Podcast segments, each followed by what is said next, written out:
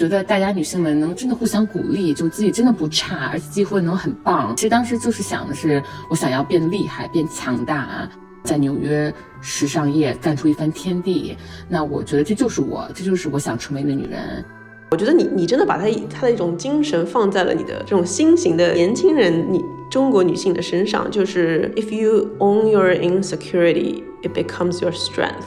我都被保安撵出去了，那我肯定不是一路非常顺利走过来的。我跟董事会当时说，如果你们觉得中国客人还是十年前那种，你们随便印一个 logo，然后就可以挣他们钱，那你们真的是对中国太不了解了。因为我觉得一个艺术家他伟大之处，不是说他技巧多怎么样，或者画了一个天呐多了不起的画，他更多是捕捉到了他所在的时代的最前端的那第一朵浪花。我一直觉得自卑不是什么差事，自卑跟自省其实连着的。要不然你你光一味说男女没有区别，这也挺傻的。男女就是有区别，我知道有区别，我怎么把这些区别当做我的优势？就像是我为什么作为中国人我是有优势的，那我作为一个女性有什么优势？Hello。温柔一刀的听众们，大家好，我是刀姐 Doris。那本期播客我请到了一个我的好朋友，他非常特别，Gabby 佳音，他来做我们的嘉宾。他是一个非常特别的朋友。然后呢，他现在是 DVF 的 Global CEO，全球 CEO。DVF 想想，大家其实很多朋友应该都听说过，是一个世界顶级的时尚名牌。然后他有一个非常有名的一个 rap Dress，就是裹身裙，其实是我很早就听说过的。然后，DVF 的创始人 Diane 本人呢，也是美国最具影响力的女性之一。嗯，我当时其实，在纽约就经常听到她的名声。那 Gabby 非常有意思的是，她是这个品牌创立以来首位的华人的全球的女性 CEO。我觉得她有里面有很多很有意思的点啊，就很多人可能以为，OK，她是一个 DVF 的中国 CEO，但其实我觉得她最嗯最很了不起的点，她其实是全球的 CEO。而且 Gabby 的年纪其实跟我基本差不多。我当时认识 Gabby 的时候呢，他是呃，我那时候在纽约 MK 做社交传播经理，他当时在 Ralph Lauren，我记得我们好像见了一面。但是现在转眼几年过去了，我发现哇塞，我再看到 Gabby 的时候，发现他已经是全球的 CEO 了，我真的觉得非常的震惊。那 Gabby，你要不要跟大家打个招呼，介绍一下自己？哦，大家好，听众朋友好，我叫 Gabby，中文名叫施佳音，什么中文名字？我就是北京人啦。我是跟刀子很像啦，然后在来美国上的本科，本科毕业后马上在纽约工作。当时跟刀姐，哇，我当时好像看到你写的那个关于 Michael Kors 作为这个传播经理的一些心得，然后当时立刻就有种想法，我要认识他，因为很少，几乎没有见到像我们这样的一个背景，就是我们中国人，对吧？中国人背景在纽约，然后又纽约时尚界，然后又是纽约时尚界非理科类的就职。所谓理科类就职，就是做纸样，一般都是这类型的。很多中国人在。然后我是其实更土一些，我是做这个大货生产跟布料开发。那 Doris 刀刀姐是最厉害的，她直接做只有美国金发白人小妹妹们做的事情，就是这个传播呀，然后 PR 呀，然后市场。所以当时我就想，我一定要跟你认识。我这么一想，很快咱们就认识了。我发现你还挺接地气的，把自己叫大货。对我当时也是觉得，的确在时尚圈里面很少看到中国人在里面做。然后我觉得更加震惊的是，我后来是觉得我在时尚圈真的是混不下去，因为真的好难啊！我觉得时尚圈比金融圈还要难，它有很多的这个潜潜藏语言，而且它要很懂美国的文化、外外国的文化。呃，艺术语言，我觉得它比金融更难，因为金融你如果会，我知道亚洲人很会数学，那你其实还是很能。那么后来呢，所以我就放弃了，去了硅谷做这个支付宝，然后后来回国创业。Gabby 呢，我一直觉得她是一另一条路上，我放弃那条路上走得非常漂亮的，那她走上了一条不同的路。那我亲身体验过，我觉得那一条路，尤其对我们叫 Asian female 亚洲女性来说是非常艰难的呢。所以今天之所以请来 Gabby 呢，是因为最近正好是三八，马上要到了。而 Gabby 我认为是我见过最具备不服输、勇于冲破天花板的女性。我们今天很想跟 Gabby 一起聊一聊，那他是怎么从其实本身蛮羞涩的，也不是说一上来就是社交牛逼症的一个人，但他可以一步一步变成今天奢侈品品牌首位华人女性 CEO。我想我们一起来听听他的故事和他中间的一些感想。那首先我先问问 Gabby 啊，就是我其实是看过你的领英的资料的。当时我认识你的时候，你在 Ralph Lauren 做 Production Manager，然后你做大货经理，我觉得你很逗。我每过几年就会看一下 Gabby 的那个领英，发现，哎。又升级了，这次是 director 总监，然后后来呢，又到 Jill Stewart 变成首席策略官 Chief Strategy Officer，然后再过几年就变成 DVF 的全球总裁了。你是怎么做到，就是从时尚圈可以这么快速？我觉得那个当时不是有个 Devil Wears Prada 穿普拉的女魔头，我当时还意淫自己是呢。我觉得你这个才是真的。你跟我说说你是怎么这么快速上去的？我觉得我们两个真的很像，因为我当时也意淫那个时尚女魔头，而且其实意淫只是有时候片段而已。我希望听众朋友，如果大家有做设计的，其实你们可以很能想象，有时候你就需要一个画面、一个细节，你脑洞就能展开，就是想出一片未来跟世界。好像我们高二、高三的时候吧，我记得时尚女魔头出来，我就特别喜欢电影最前面各式各样的女性梳妆打扮呀、穿衣服啊，然后从她们的不一样的公寓走出来，然后不管是坐地铁也好，还是坐很高级轿车也好去上班。当时那种积极向上的状态，就让我觉得啊，我也想要那个。我知道当时那种感受就是越变越好，去探险一个未知的世界，这种感觉很棒。去探险一个世界也好，去尽可能的成为自己想成为一个女性。可能好听的话可以说很多，但是另外一方面，你要有一些技巧。有些规划啊，我觉得今天如果是大家听完我们我跟刀姐的这个聊天，能有一些心得，能在自己的就业此企划中有一些启发跟有一些帮助，那我觉得今天时间就没有白费。那在我看来，刚才刀姐说的，我每几年就一个跳，这个绝对不是偶然，这是我非常精打细算的一个计划。在想怎么去入职纽约时装周的时候，我就开始思考，就我知道我们作为国际学生被一个。美国时尚公司一个低层的人员，他给咱们申请那个工作签证什么的，这非常难。但是我想，OK，大学四年，四个寒假，四个暑假，等于说八个。我当时在一张白纸上画了八个方块儿，我说这八个方块儿，我每个都填满。那我的目标就是大四毕业能有个全职的工作，叫 job offer，包括这个签证。那我知道这事有这么这么难，我八个起步点还不可以吗？我能计划一下八步。那当时这个思维一直延伸到过去，然后之后的十年，除了 DVF 这跳的是我管它叫火箭式跳，可能借鉴性有一点少，但说实话不一定。现在公司变化真的很快，我每两两三年一跳都是从一个 OK，我有什么独特优势。我能给我所在的公司带来什么样的最大惊天动地的变化啊？不管我是比如说比较初级的这个看做大货，大货经理之前是大货经理助理，我就算是一个助理，我脑子里面想着哦，我怎么能给 Ralph Lauren 当时公司带来这个全世界级别的荣耀？我当时是作为实习生，在电梯里面看到这个 Miss Lauren，当时已经全都是白发。我能是下意识第一个冲进电梯里面跟他说啊，劳伦先生，我是你们公司唯一一个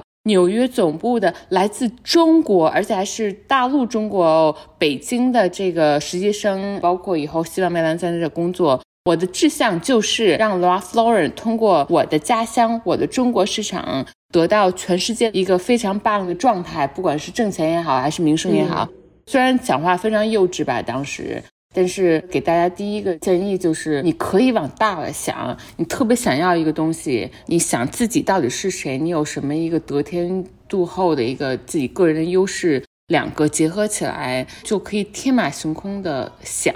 你越想要这个东西，你就越能把很多点抓起来，在关键时刻你就不会掉链子，在关键时刻你就可以有勇气推荐自己。那这就是有时候能让你。成为一两年就升职的看起来很难的事情。哎，我觉得我非常有感触啊，其实就是信仰一跳。我觉得你刚刚说的那个场景，就是你在电梯里面看到 Ralph Lauren 本人。那我们很多人可能第一时间反应是说，哇，这个人这么牛，哎，他肯定也不会想听我说话，哎呀，我也别说了。但是你刚刚说到，其实如果你真的很想要一样东西的话，你会给自己那个勇气，大不了被忽略呗，那怎样？就那这样就去跟他说话。那这样的一个行为，在你的这个职场生涯中发生过几次？他们都给你带来了什么样一些反馈呢？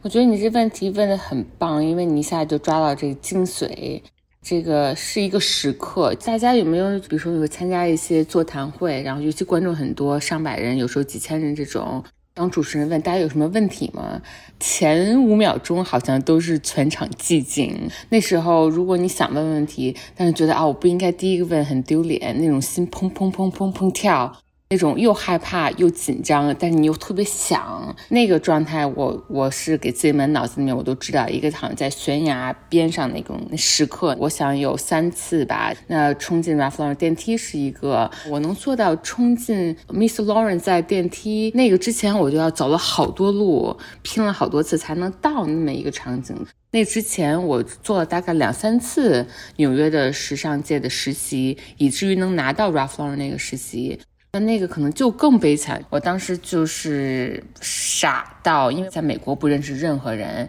就是想纽约时装周我要份工作，就这么一个理念，一句话。当时那个年代，我们很少就是有中国学生能进到一些时尚的学校，比如说 FIT 啊，Parsons。现在中国学生很多，我特别为他们自豪。我又跟他们聊天，包括来 DBF 实习。那个年代还没有，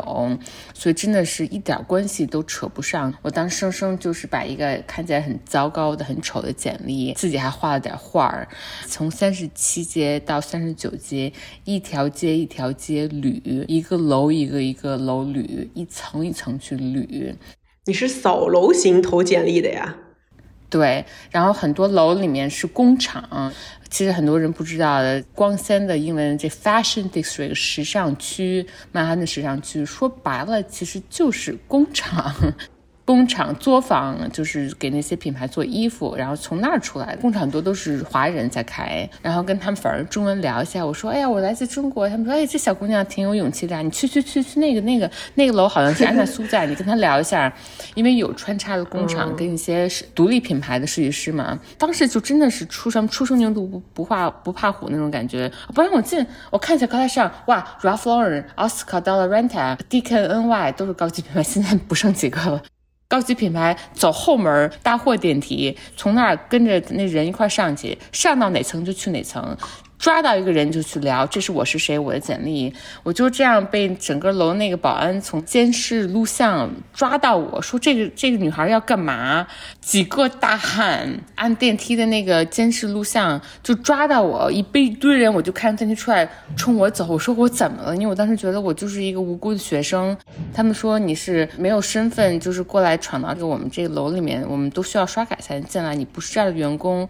现在我要请你立刻出去，如果你不立刻出去，我一立刻要叫警察。都这种事情发生了，我当时还乐呵呵的，我说 OK OK，我出去我出去。后来事后一想，这事儿真的很丢脸。我一直都是一个很乖乖的三好学生，这种出现到这种情况，我当时第一反应是，不管再丢脸，我接下来我想以后如果我做出一番成就。如果我给学弟学妹们讲，你想干一些特别不容易的事情，然后怎么有勇气，我可以去来讲这件事情。如果我都这么惨啊，现在 CEO 啊什么这样的，我还能给大家讲这个故事，你们都是可以的，只要足够想要。你是真的就是因为一个个扫楼，最后呃投简历投到了 Ralph Lauren 被录取了吗？如果是这么简单就好了，扫楼投简历拿到了安娜苏的一个实习，当时这实习就跑腿实习，去抓个纽扣啊，去缝个衣服啊，收拾收拾材料。我把他所有的四百个拉链乱七八糟的被我按长度、按颜色整理出来，像彩虹一样。其实我是一个非常乱的一个人，但是我想，既然我这个机会给到我这么一个土土的语言都说不太利索的一个人的机会，我就给你干到死。我当时想，我就早上第一个出现，晚上最后一个走。不管在每一个实习、每一份工作。所以你因为安娜苏的实习，后来再一步一步拿到了最后 Ralph Lauren。是的。啊，我我当时在美国读书的时候，我就听说过，在美国，只要你想做什么，你够想要，你一定是可以的。我也听说过有些人可以想要一份工作，直接去堵门。我们怎么说正常人吧？正常人找工作的方式是 target school，每个公司都有一些目标学校。然后他们到那个目标学校里面呢，会办一些酒宴啊、招待生啊，然后大家就要 social 啊，然后跟你聊聊天啊，下一秒就把你给录了。我记得你跟我一样都是文理学院，然后也其实也没有这个专门的一些路径，可能也不是目标学校。我当时一度也在想说，如果我真的很想做这方面工作，我是不是该去这个楼下面扫？但是我始终没有这个勇气。我只要被赶出来一次。我甚至是在别人社交的时候要跟别人聊，别人没回我，我都会心里想说，哎，要不算了吧。所以我想问你，你是天生有社交牛逼症吗？你可以做到这样？我觉得你社交能力比我厉害很多很多很多。我觉得你是外向，我绝对是一个内向。不不，我也不是外向。你够外向，真的，你组织力很强。我是一个非常敏感的一个人，那我为了我敏感这一点，其实吃了很多苦。美国是一个非常反敏感的一个文化，就业是你要有足够厚脸皮。第二个领袖能力，一个判断是你能够喜欢在别人面前吵架，天呐，好恐怖！嗯，然后你愿意去跟大家吵架时候，一个非常高昂的气氛去维护自己的观点。这些都是我觉得非常跟我自己的性格相违背的，但是这里面就是你怎么去一个适应力。如果你知道这是你想要的环境，我当时只是知道我想要在纽约工作一段时间，我想我以后一定会回国的。但是我想要在纽约总部的这么一个经验的话，那我一定要克服自己的敏感度。克服的最好方式就是能怎么样？大不了就是被说 no，更惨的就是人家回复都不回复你。我有一个邮箱。是我大学时期的邮箱，四个字惨不忍睹。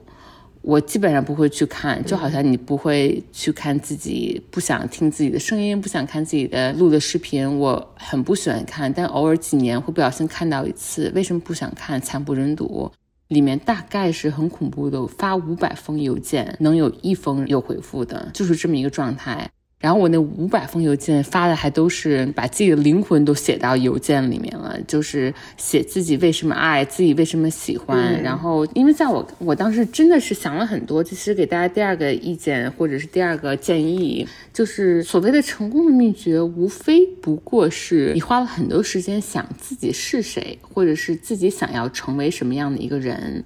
这个听起来很简单，几乎是一个哲学问题了。但是真的，你花了时间去思考，并且把你的行为跟你的这个思考的结果是顺的一致化，你会发现自己每天的生活好像腾飞一样，你干一件事情都是事半功倍，对吧？那个那个这么说，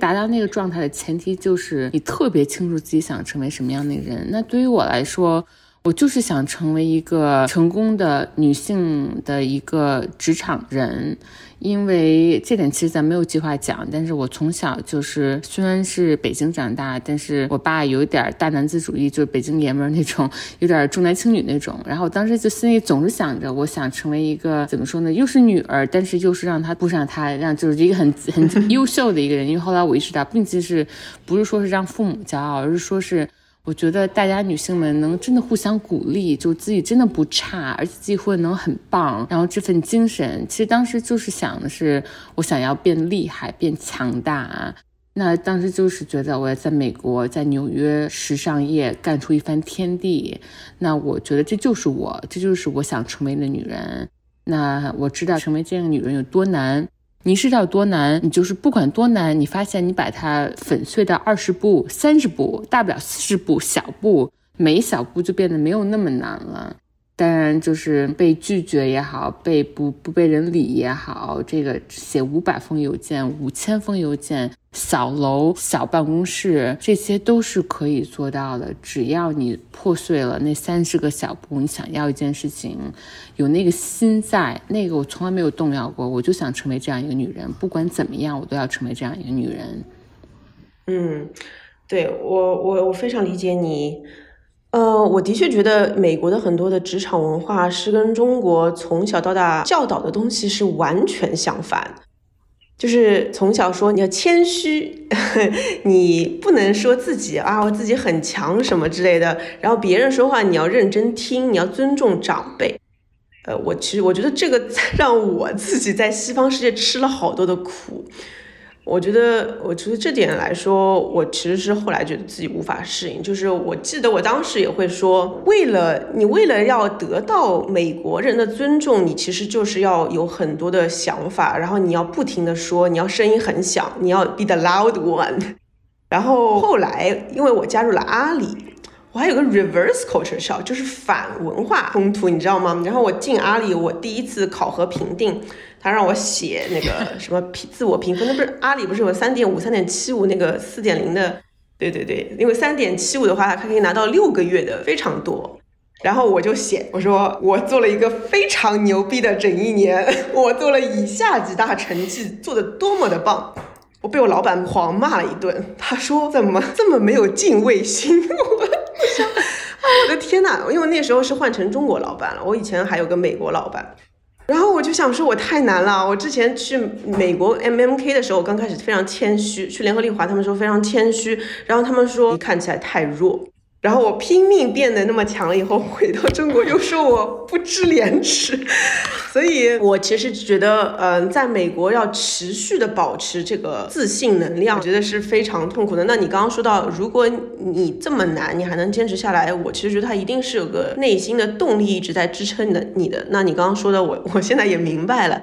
那我想问你啊，就是进到 Ralph Lauren 开始做 production manager 这些，我都觉得，因为我我理解它当中有多难，但我觉得更更更难的是要从里面再突出出来，再成为一个领导力的或者管理者的，让。因为我觉得之前呃那工作的话也不需要管理太多人，最多就是一个 intern 什么之类。但是后面你现在变成全球的总裁，你需要让美国人都要服你，啊，你一定是要做很多的竞争的。那你怎么才能拿到这么一个管理者或者 leadership，就是领导力的一个位置呢？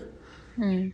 你这个问题非常深刻，这也是我其实花了最多时间思考的问题。我这里面进行了几层的一个思想的跃进。那首先第一层可能就是啊，我要把我的性格，包括我会夸自己的这些这些美国式的思维，我要掌握到啊，这是第一层。那这第一层说实话比较粗暴，比较简单，谁不会夸自己？你真的放飞了，你就是比着夸吧。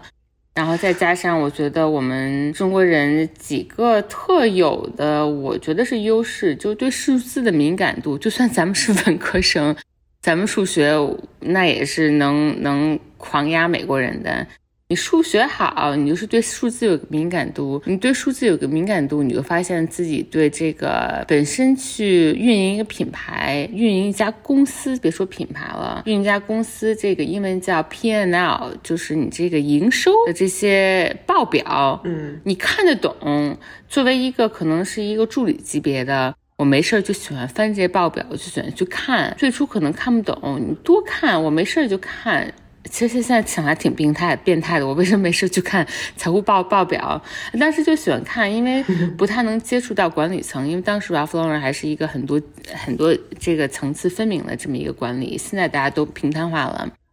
那那时候就是唯一能接触到决策，就看那些财务报表。你对数字敏感度会让你意识到，哦，看财务报表你就发现哪些地方是能特别挣钱的，哪些是给公司赔钱的。这些就是一个很好的一个基础性的认识。你认识到这些，你就会发现，即便在大街上随便发言，跟那个乱斗似的，我就能说一些可能更让领导觉得有意思的。哎，觉得他说的对，我更能抓重点，因为我抓重点就是什么是能给公司带来一个很好的改变的，包括一些我这比较简单的，从大货角度吧，怎么做生产，怎么一些改进生产效率的措施。我尽管可能是一个小经理级别，但是我能给 Ralph Lauren 提出，就是能，比如说省好几百万，呃，每一季省好几百万美金的这些措施，再加上我本身跟中国工厂、跟我们的这个中国的这个 Ralph Lauren 当时中国总部关系很密切，我能跟他聊上天儿，真的知道他们辛苦在哪儿。嗯，其实能挖掘到很多我独天优势，可能我跟别人吼吼不过，但是我时时刻刻觉得我就是一个土生土长的中国人。我现在跟你们坐在一起，我有这个机会跟你们一起，就是去对这个公司做一些发言，我就要发言发到让别人觉得啊、我天呐，我真的跟他说不过。尽管他英语可能没我好，他看起来跟我长得不一样，因为大家都是金发碧眼的那种状态吧，在 Ralph Lauren。那为什么他说话真的哦天呐，我们真的谁都没有这个知识。所以我总是会有这么一个思路，然后再往后，you know，走到了这个，后来我去了一家日本奢侈品牌，然后 Jill Store、吉尔 Store 也是跟亚洲关系很密切的。你会发现我这几个跳槽，首先我不是一个很喜欢跳槽的人，我当时想到我在 Ralph Lauren 工作一辈子，但是我发现这个 Ralph Lauren 当时还是一个很平稳的公司，就是我可能要等到等个五年、十年，然后下一个升职。那我当时有总有种时间的紧迫感，因为我大学是艺术历史专业，我对时间有一个非常我觉得是一个大局的概念。我经常觉得，你知道有看那视频，一闭眼啪，你从地球一下看到宇宙。我真的时时时不时有时候那种感觉，因为我觉得一个艺术家他伟大之处，不是说他技巧多怎么样，或者画了一个天呐多了不起的画，他更多是捕捉到了他所在的时代的最前端的那第一朵浪花。永远是别人没有想到，别人都在画写实，这个杯子长这样，就画的跟那个杯子一样，跟那个照片似的。我就画一个我脑子中的扭曲的杯子，那这其实最容易画，对吧？但是没有人敢画，你就是敢画第一个人，就是捕捉到时代最前沿。当时我想的，我当时想的时代最前沿，一定是不仅仅是我所代表的这个中国作为一个市场，是一个多么会将会很厉害的事情。当十多年前，很多人还说日本市场什么之类的。但我更多是看到了很多，就是中国人的一个真的是优秀之处，就是包括创意也好，包括工作这个努力度也好，这导致了我最后一次大的火箭式的跳槽。说实话，说火箭式的升职就是在 DBA，从我刚进入公司是作为亚太区总监，这是我的这个职位。到公司当时，包括董事会去再去思考这个品牌未来怎么走，各个不同方向。这个我在你的这个跟你这次聊天，我也可以讲的更公开一些吧。因为很多中国客人对 DBF 真的很热爱，所以他们知道当时公司有一些是不是想要不然关门这些，因为我们确实逛了很多店在全世界范围内，所以这其实我的我们的老客人都知道。所以我跟每个人非常公开的讲，对疫情期间，很多美国品牌、欧美品牌都在去不知道该怎么办，很多品牌当时就是卖了或者是关闭了。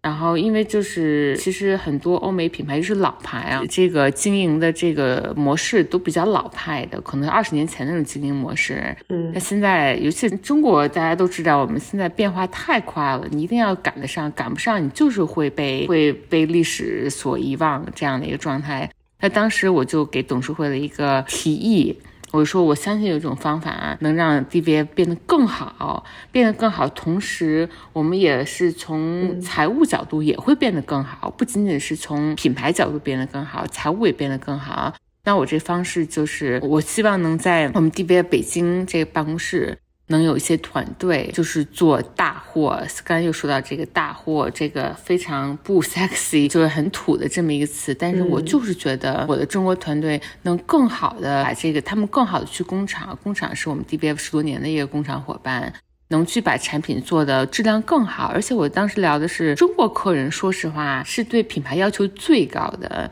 我跟董事会当时说，如果你们觉得中国客人还是十年前那种。你们随便印一个 logo，然后就可以挣他们钱，那你们真的是对中国太不了解了。我告诉你们，如果我做的衣服的质量让我的 DV 中国客人觉得好，那我全世界客人都会觉得好。这个就是相信我。如果想我们想要在中国北京团队建一个做产品的团队，他们一定会更执着，他们对产品要求会更高。那这样呢，我在纽约的团队大家都会比较减压了。我在纽约团队七千多个人，真的是专门做我们最擅长的事情，那就是印花、创意、设计、市场、品牌叙事，然后女性精神崛起、电商，就是国际电商这门户网站。这是一个可能挺天马行空的想法吧，在当时我就是悬崖上的时刻，不管这个时刻有多恐怖，真的，我刚进公司，后来我同事都说我留下了 D B 最精英的同事，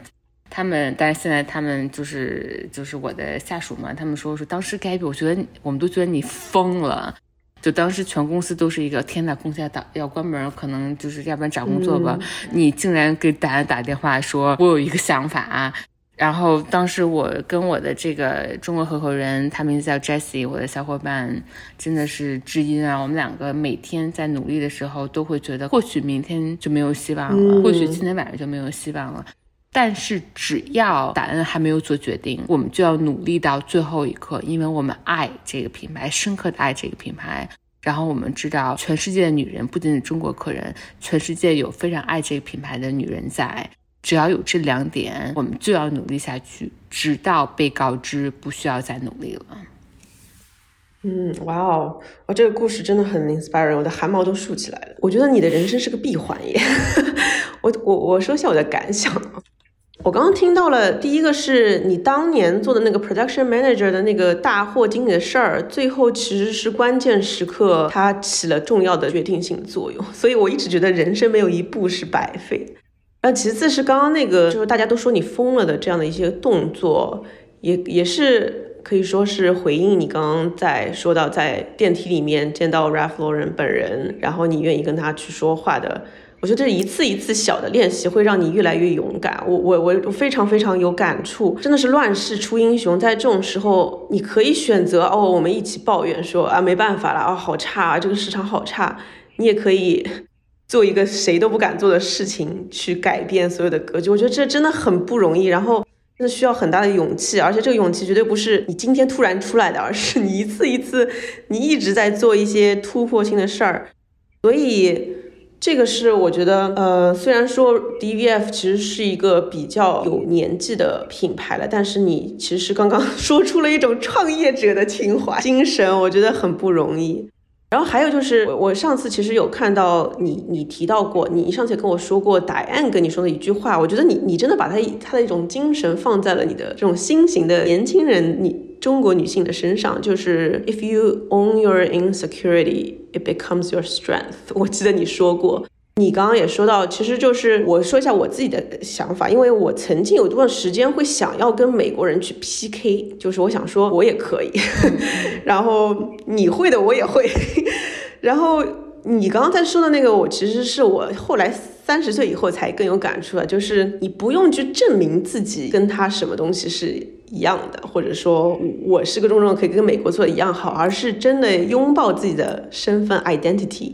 和哪些事我就是做不到的，但是有些事儿我做的就是比你好。那你刚刚说，无论是作为你对 P N L 就是财务报表的了解，那我就把这个长板再拉长，还是你艺术史，所以你能看事情看得更加抽象和拔出来去看。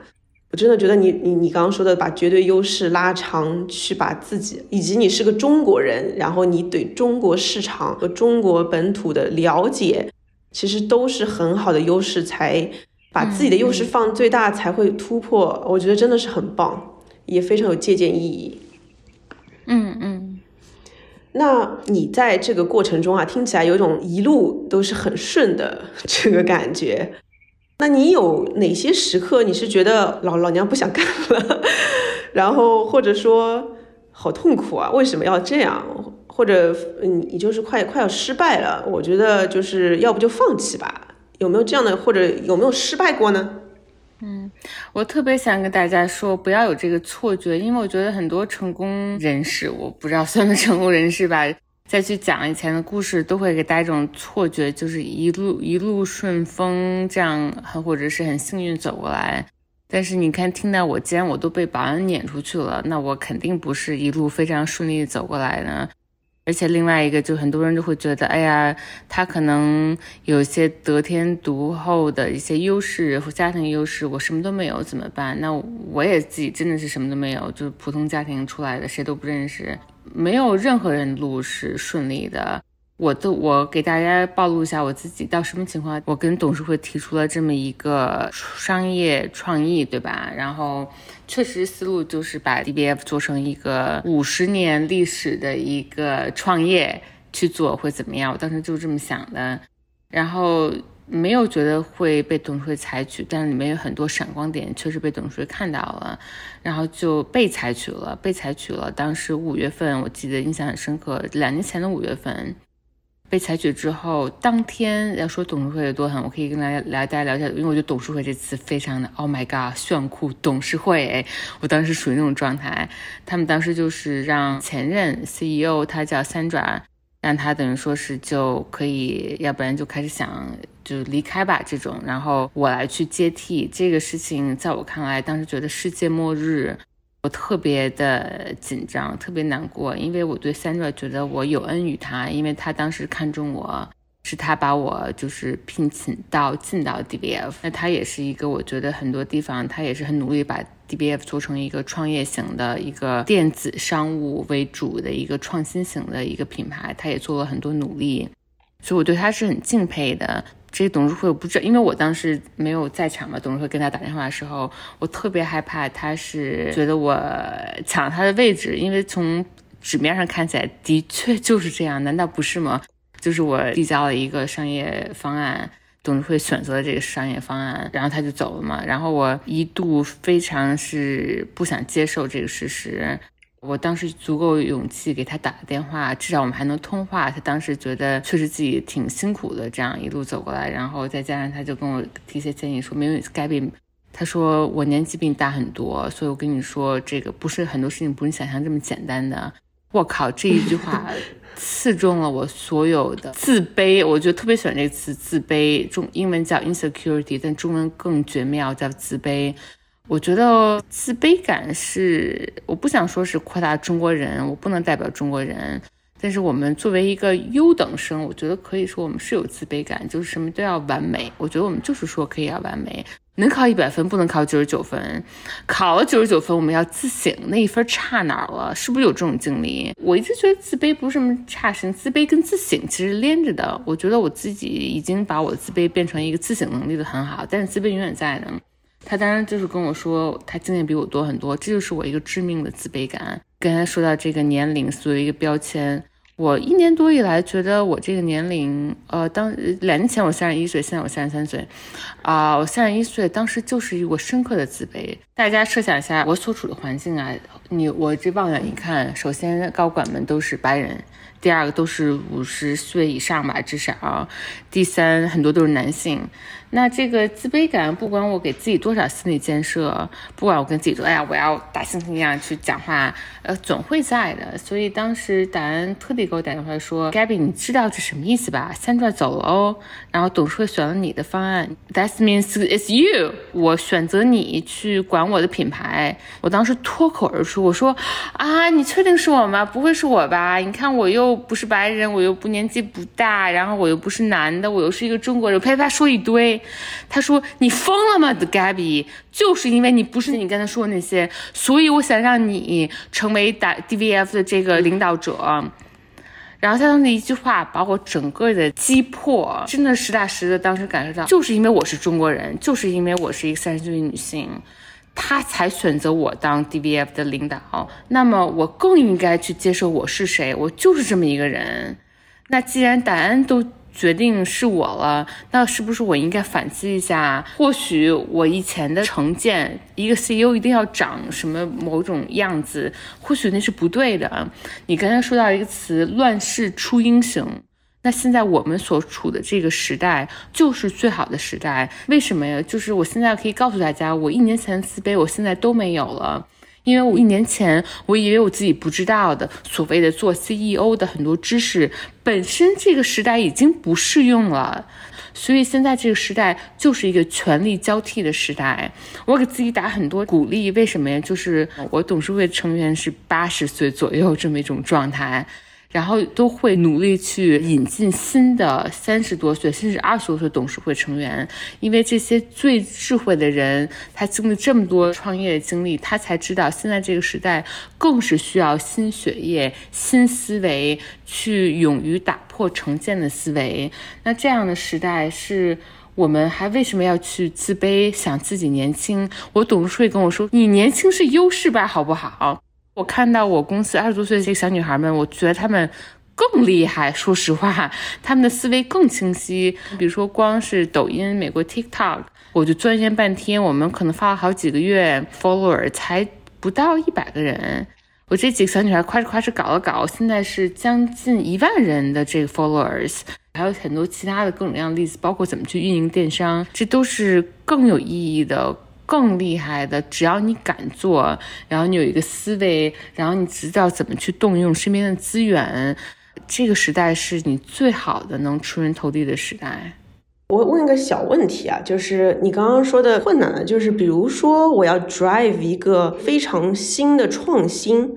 因为这个创新是需要。跨团队协作的嘛，就比如说一个电商团队，一个创意团队，往往美国人的思维是会慢一点的，也没有那么的快。然后他们接受呢，也需要很多的教育，告诉他为什么这事儿你需要花精力。好漫长哦！我当时就觉得何必呢？这么慢，上午决定了，下午就把抖音给做了。那你怎么在这种环境里，尤其是时尚圈，我觉得会更慢。而且你作为新上任，刚开始的时候没有太多信任，那你怎么让大家能够真的应你的这些新的一些想法、创意来快速去发生改变呢？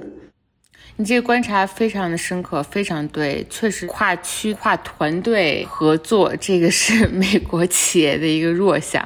创新，尤其对于时尚界，大家都觉得时尚品牌可能勇于创新，因为每一季的这个潮流都变。但其实我们这行业 是最传统的一个行业。我觉得我们就是一个劳动密集型产业，其实真的是跟工厂挺相关。它就不是一个天生的一个特别容易创新的，除非你是这个二零幺零年。这年代，时尚这不上危机，这金融危机之后崛起的这帮新的电子商务来起身的这些品牌，那他们真的会创新。你刚才说咱都有，但这点就是我觉得我自己个人的幸运所在。我这个上任不仅仅是一个新冠三把火的一个上任，我这个上任是一个危机时代的上任。我这个上任是真的很多品牌都在生死存亡的一个时代的上任。我的幸运在于，在这危机情况下，我遇到了这个伯乐，就是戴安他自己个人，他跟全公司开会是很不吝啬的，给了我很多的赞赏。他说：“这 Gabby 跟 Jessie，我中国合伙人，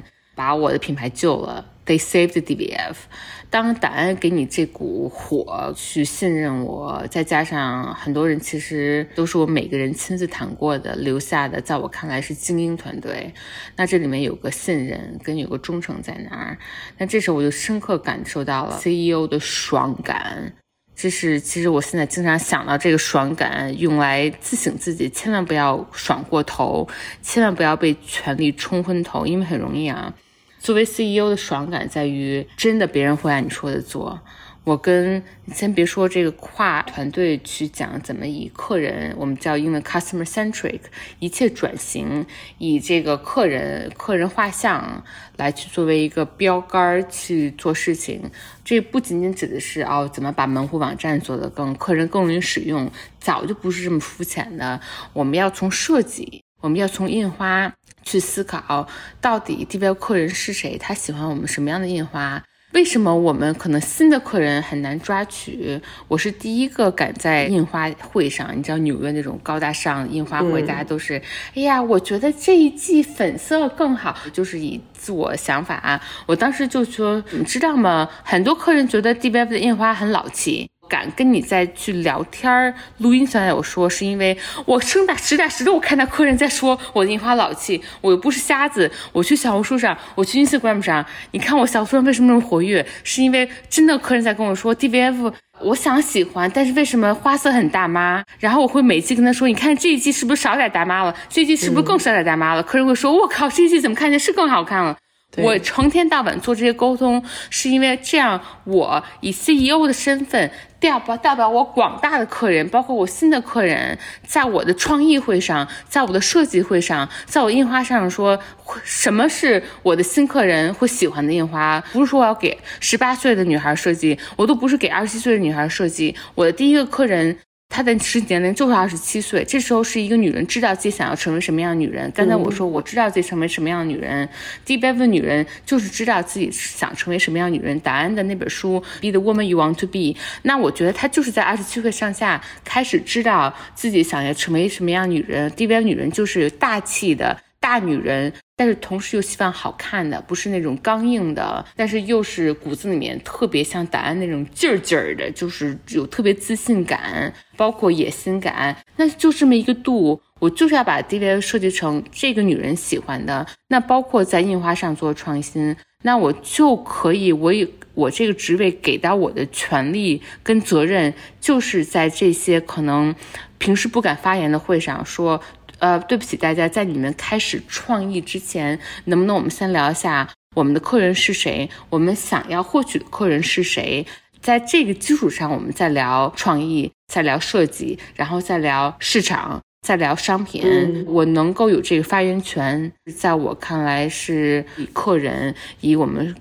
干什么事情能给客人解决一个问题。怎么又穿的好看？像我现在穿裹身裙，可以穿到现在已经是纽约时间晚上十点，我还是很舒服的，不难受的。又是觉得一个可能更时尚的、更现代的印花，俩结合起来，一个舒适，一个好看，穿起来大气，没别的了，就把这些做到。然后用一些比较好的布料，穿起来就很透气的、很高级的布料，价位又不是太贵，我们不用上千元，我们起始价四五千美金，啊，四五百美金，四五千人民币，做到这一点就足够了。然后我的权利跟我的责任就是串通所有的团队，每个团队从这个火车头到火车尾。都是以这么一个目标，传承一条绳去努力，就是让 DVF 客人、DVF 女人觉得来 DVF 是一个有价值的事情，仅此而已。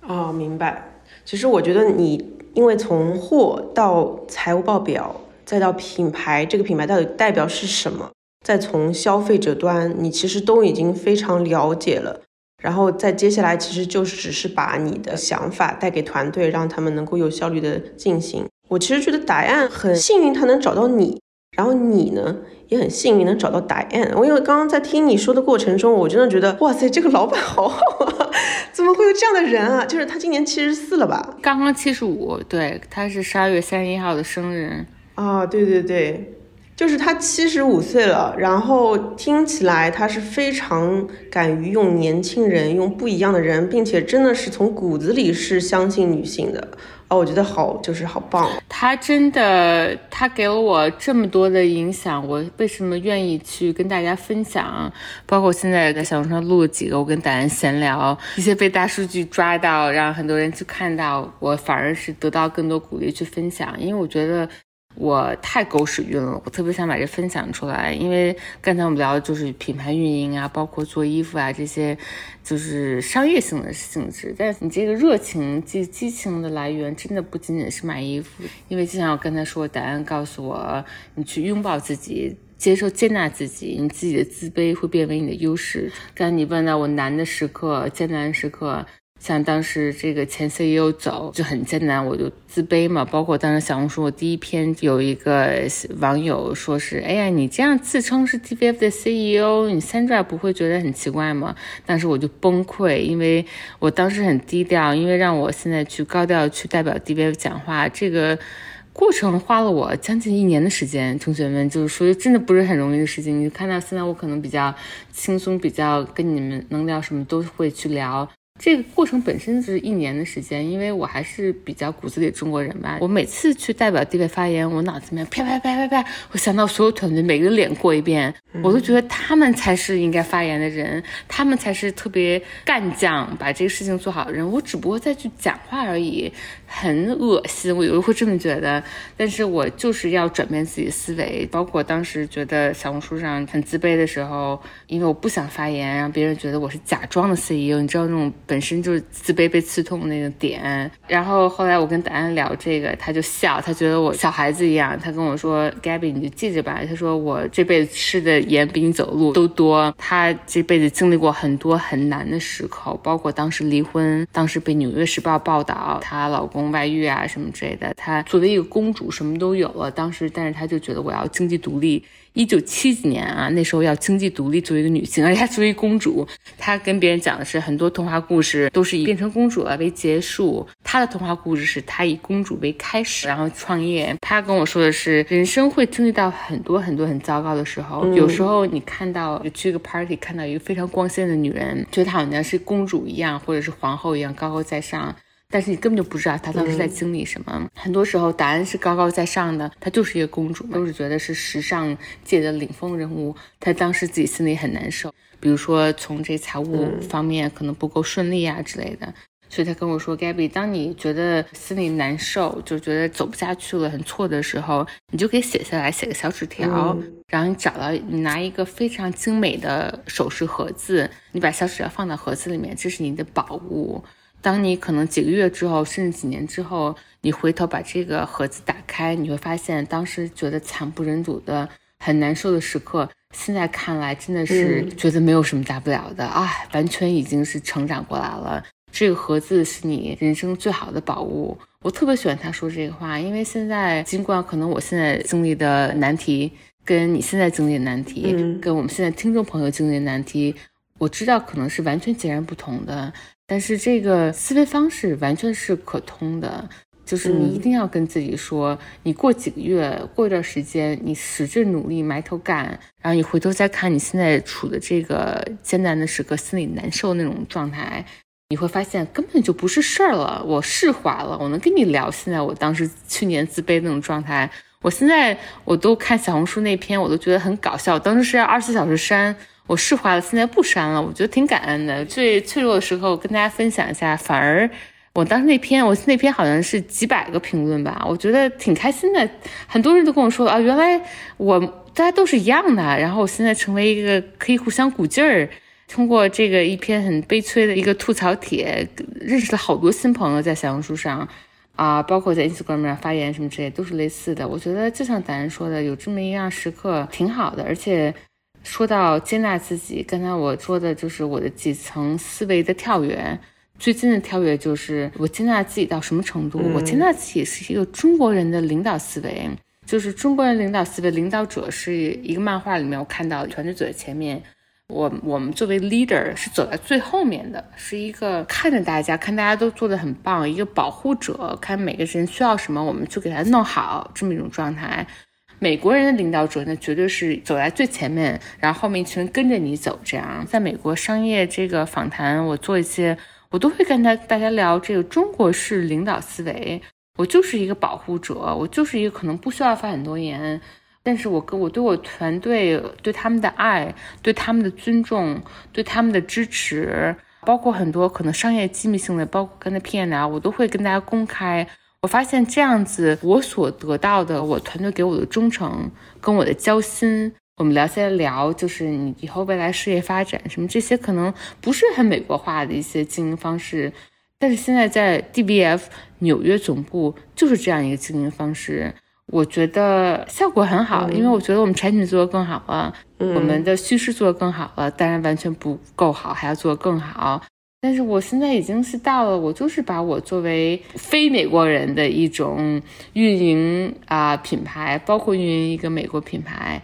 把一个美国品牌老品牌运成一个新的品牌。我自己的思维，在我看来，这是一国际性的思维。为什么我们这个年代，包括下一个九五后、二二零后这些团队们，大家这种蓬勃向上的、敢冲敢拼？然后对新事物的好奇，这些都是最美好的事情。我就是喜欢这些态度。我作为一个品牌，不管是哪国品牌，不管是老牌还是新牌，不管是创业还是五十年历史的品牌，还是一个公司，都要喜欢这种蓬蓬勃向上的一种对新事物的好奇跟热爱。你作为一个领导者，你就不应该是一个什么都是我说了算，因为你就是不知道这个新事物是一个怎么样运营方式。所以我现在很喜欢聊这个新的领导这个 management style 吧。中国很多自省、谦虚，领导者是一个保护者，而不是一个往前冲的这么一些中国思维。我是非常自豪的把它引进到我们现在的这个 DBF 的运营理念中。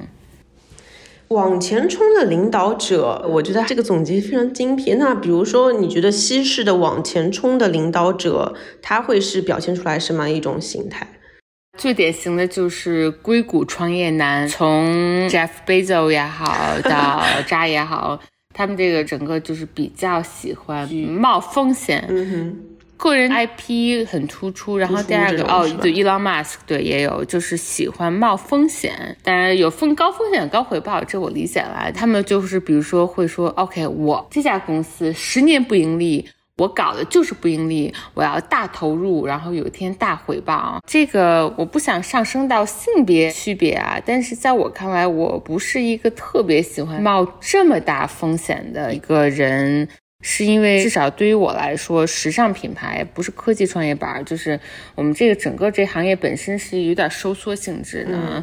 然后我是希望少冒一些风险，我想少投放一些大货。如果我大货能做到，说以前可能是百分之百，我现在做到百分之六十，但是我能做得更好，我能做的让客人觉得，哎，我怎么买不到，没货了。我觉得这挺好的，没有必要说是做好多好多商品，而且环保这些话题，可能在我看来最重要就是不要做一大堆衣服，然后卖不掉，最后成为低价垃圾山这种状态。我现在的产品百分之七十是全价卖。我觉得这样挺好的，我不追求一下投好多钱，冒一些大的风险，然后希望一下突然规模上来，很多客人买。我觉得 D V F 就是一个说实话蛮小众的品牌，不是所有女人、全世界人都要买 D V F，真的不是。懂 D V F，懂这个团队苦哼哼的衣服，把品牌叙事、把这个女女性故事讲好的就行了。下一步我再慢慢看，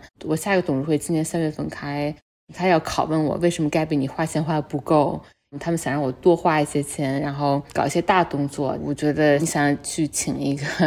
想要冒风险的 CEO，那我想说不是我，这话听起来很恐怖。你要会调整说话方式，你就是说到个人 IP 或者是有这个勇气，你就要说这就是我，我就是代表一个低风险，我想把事情埋头做好，苦干类型。又说到中国人特质了，我我会跟董事会说，我觉得你们可能对中国人不是很了解，你们我们这些董事会的，他们都是拥有很多公司的，我看一下他们所有公司，没有一个人是中国人的高管。那我想跟他们说，我是你第一个中国人，那我想给你普及下中国人的思路吧，不是 again 不是所有中国人都这样，但在我看来，我就不想要高风险，我想要踏踏实实，不用美国人的话，用英语跟他们讲什么叫踏踏实实埋头苦干这个精神。我恰好就是觉得这精神对于我们这些做品牌人来说是重要的。我的团队每个人都是踏踏实实苦干的人，不管是在纽约也好，在伦敦也好，在巴黎也好，还是在北京也好，我们现在就是这样一个品牌。你喜欢，你愿意支持我，支持我团队，你就支持我。你想要走另外一种路线，自变，一般我这话一说，他们都蔫了，说啊，你支持你。有时候你要说敢说狠话。嗯，明白。那我们最后再聊一聊女性这个话题吧。我是觉得女性，我们既要拥抱我们有这个身份，不要去拒绝它，但同时呢，又要撕掉一些对女性的刻板印象。它其实中间是有一个边界在的，就是哪些是刻板印象，哪些是女性的身份。那你对女性这整个自己的身份，你是怎么看的？你觉得哪些是？弱势、优势，你你是怎么经历自己是一个女性这样的一个身份的思考的？嗯嗯，首先你要知道，我们作为女性，社会包括我们自己对女性的一些刻板的印象，你不知道这些，你就无法像剥洋葱一样把它剥掉。那所以我这方面去做了很多思考。那我觉得，对于大家对女性的一些印象，可能是比较优柔寡断、比较敏感，因为本身我自己是一个敏感的人。我就是一直知道，天呐，我得要去敏感，我要变成一个粗犷男性那种，才能成为一个领导者。我经历过这些思维，然后还有一个多愁善感，就是任何跟是感性化相关的，都是我们的一些词汇吧。然后还有一些，我们作为以后要成家、要当母亲，那可能就无法特别的所有的精力全扑到工作上。那这个真的不是刻板印象，这个说出来就是一大实话。你你有个孩子，像恭喜刀姐现在也成为妈妈了。真的是这事儿，天呐，说个是坑，可以把它说是一个坑，但确实是一件，你当了父母，你的人生就彻底改变了，你的这个优先权，你的做决定，包括你的时间，无法回头的改变了，那就是一个事实。你不去明白这些，作为一个别人在你看，哦，你是一个女性，女性高管，你又是一个母亲，有时候或者你是一个妻子。大家对你的想法，你不去明白这些，不去走到这个第一步，你无法去剥离这些。那我现在已经，我觉得走到第二层面了，就是我知道这些想法，我也知道这些想法哪些是所谓的刻板的印象，哪些是实打实的，确实是这样子的。要不然你你光一味说男女没有区别，这也挺傻的。男女就是有区别。嗯我现在走到这个第二思维维度，就是我知道有区别。我怎么把这些区别当做我的优势？就像是我为什么作为中国人我是有优势的？那我作为一个女性又有什么优势？嗯，那像刚才说的优柔寡断，在我看来是一个优势，因为我会思考很多事情，我会思考到你给我任何一个我现在遇到难题也好，要做决策也好，我能一闭眼啪啪啪啪啪想到所有的关联人，上到达安，我老板，董事会。下到我的高管，然后我的高管的团队，我的团队，纽约团队，北京团队，Jesse 我的合伙人，英国团队，我能一串人我都能想到，这是一个不用使劲想，不用拉名单，我的敏感跟我为别人着想的这些，我觉得是一个女性的一些特质的事情，在我看来跟我的第二直觉似的，我不用努力，我全都能想到，somehow。很神奇的想到之后，我大脑会给它做一个加工，然后我的决策会很天然的让大家都能接受的决策。然后我的沟通方式，我跟我的所有人去讲，OK，我们要这么干，这是我们的决定的时候，我能讲到让每个人都觉得心里舒服，你知道吗？这事其实特别难，这是沟通的艺术。因为我刚才跟你说这一长串人，每个人的立点都不太一样的，每个人性格也不太一样，每个人的知识储量也不一样，但是我就能给把这事情讲的像春风一样，让他们觉得挺舒服的，都觉得有道理。嗯，我就这么干。不舒服的地方，我也觉得哦，原来你是这么想的，嗯，有道理。老板们会这么想，所以我也能理解。我就是能讲到这个程度，因为我越代表 DBF 对外一些做一些发言。包括更多的跟这个董事会、跟这比较更高级的一些沟通，我越觉得我就挺擅长这事儿的。我董事会自己的成员有人过来跟我说，因为当时我们屋屋子里面很乱，各种美国式啊啊啊这样的讲话，我当时特别镇定，全都把它化解掉了，而且是特积极的。啊，特温柔的。然后我董事长跟我说说，Gabby，你做到了。这这一屋子一屋子的人，你能把所有人利益点全都均衡起来，做到这一点，基本上你在 DVF，我觉得你有很大潜力。他是董事会十多年的成员，跟我这么说。然后他是我特别崇拜的一个偶像，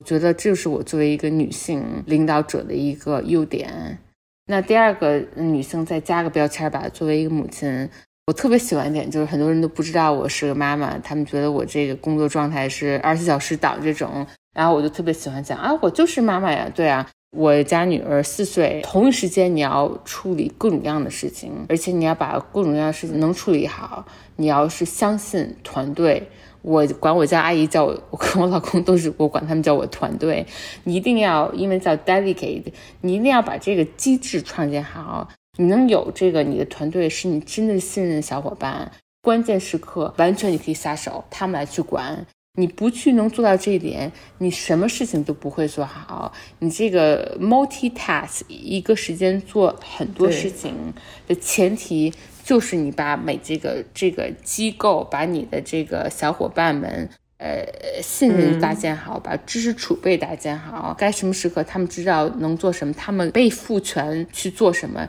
这些都做好了。嗯，那这难道不就是领导力吗？这个就是我觉得，作为一个创业人也好，作为一个女性也好，作为一个职场女性又是妈妈也好，每个女性基本上都有的非常厉害的这个能力，兼备的能力。那我觉得这就是一个女性就业者非常棒的一个优点，那就是劣势变成优点的一个思维。对，嗯。哇，我觉得我们俩想想法真的好一致。我也经常把我内部叫，就是家里做叫一个组织，对，然后外部一个组织，公司一个组织，然后像我的婆婆什么都是我的 stakeholders，怎么样管理像我们的董事会一样的，你要管理他们的预期，那你跟谁谁跟他们去沟通呢？比如说我委派我妈去跟他们沟通，就我会我会对我觉得你刚刚说那个放手 delegate 真的很重要。如果找不到这样的人，其实也会比较痛苦。哎，那你能不能分享一下，就是你在中间碰到很多痛苦的时候，你有跟我跟我说过，你每次碰到艰难的时刻的时候，你是怎么去度过和让自己，比如说你经常会有这个英文叫 imposter syndrome 嘛，中文应该叫伪冒者症状吧，就是会觉得我自己是不是不配，我是不是个冒充的这样的一些情况。你刚刚说除了答案说到你可以放到一个小纸条，放到一个箱子里面，一个呃珠宝盒，然后晚点打开，你还有什么其他办法？有一个比较实际的分享，这种时刻大家要镇定下来。首先，很多时候自卑是心理上的自卑，但很多时候第一次干一件事儿，你不懂，确实他就是不懂，你实打实的不懂，啊，这时候一般人会有自卑感。那 DVF 这份 CEO 的工作是我第一个 CEO 的工作。我想说一下，就是其实上次你说到你的姐妹和你的，就是你自己的董事会，我觉得那个特别特别好，就是你能不能再讲一讲？对对对，我就是这就识货性的、实质性的一个想，比如说我我的薄弱可能是对市场去管理市场部或者是电商，这是我嗯我做生产确实是比较薄弱一点，设计可以管，电商真不太行。这个时候你就是会有一个你我管的叫个人董事会。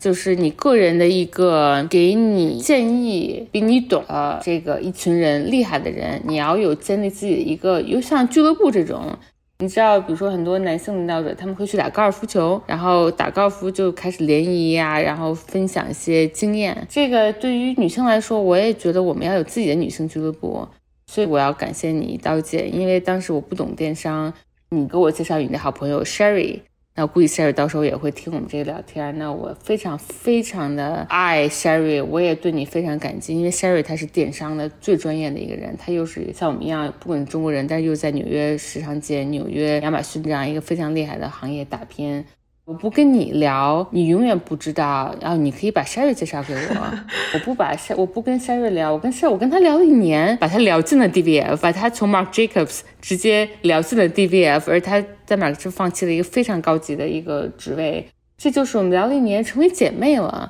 我就是把我所有的不确定的事情、不懂的事情、恐怖的，这我没跟别人讲过。我当时问 Sherry 怎么去计算 conversion 转换率。因为我在网上查了好多个转化率都不一样的算法，这个问题我这辈子不会去问别人，因为太丢脸了。但是我就可以问我的姐妹，因为她是职场人，她她懂，还有又是我是可以信任的，我就问她，对不起，我想问一个很丢脸的问题，我实在忍不住，这个转换率为什么有这么多种算法呀？然后她给我真的是拿张纸给我讲转换率。姐妹在这种时候，就是是你抵抗你的自卑感，包括你这个觉得自己在假装，完全自己不懂又怎么办？这种焦虑时候的最好的解决方案，就是你有自己的俱乐部，你有自己的个人董事会。就是为什么像女子刀法，在我看来是特别棒的一种存在。你有这么一个组织，有这么一个家，你就能真的是跟彼此获取力量，还有获取实干性的一些经验的分享。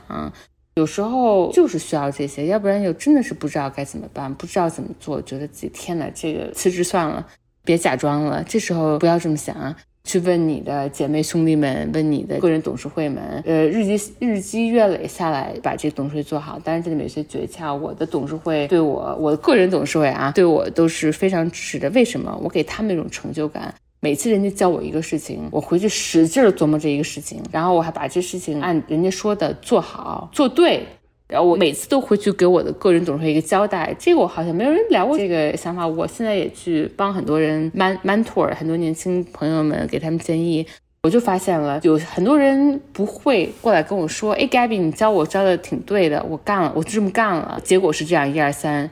但有人如果会这样子懂，马上我对这个人刮目相看，我会想教给他更多，因为我觉得是一个人才。我对我的个人董事会永远百分之百做到这一点。我现在我个人董事会现在都是拿我出去跟别人炫耀，因为我给他了一个，就我是就股票投投资，我是一个潜力股，我是往上窜这种。我感激他们，我告诉他们，你教了我这个东西，我会了，然后我干成这件事情了，我都有一个回回声回音，这也是你让你个人董事会对你一个长期的一个喜爱，对你长期一个自豪的这么一个讲的策略，对。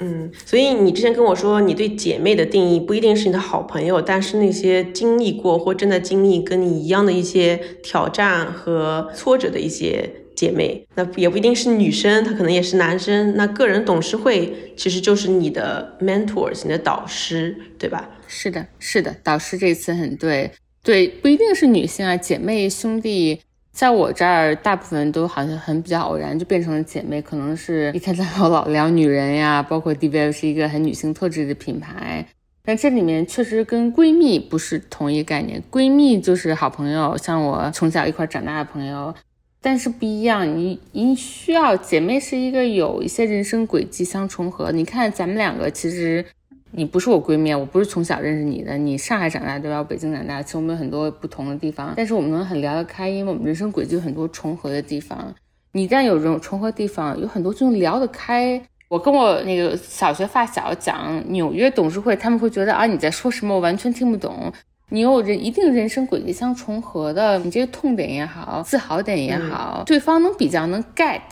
你对方 get 有时候说一句话，对方你就好像说了一个小时一样，不用太使劲儿，就这个联系感跟感情就能特别深厚。所以我是很喜欢，除了我好朋友以外，也有这一定姐妹姐妹圈，就是能互相聊的。然后你是不是要反馈嘛？回馈有时候姐妹聊一聊就变成你的战友了，比如说像 Sherry 这个例子。然后就是你的个人董个人董事会，你的导师们又是另外一个圈儿。那我现在特别自豪的就是我能帮到我导师，你知道，在我看来是很重要。就是我导师现在很多 在找工作，然后我时不时能帮我导师做一些引荐，这让我觉得嗯挺挺开心的。我也要自己，我也成为导师，我也希望能给反馈到回馈到更多吧。这样，嗯，对我我我也是，其实我也在人生路上有我的导师团和我的姐妹团，我觉得真的是有他们在，自己会慰藉很多。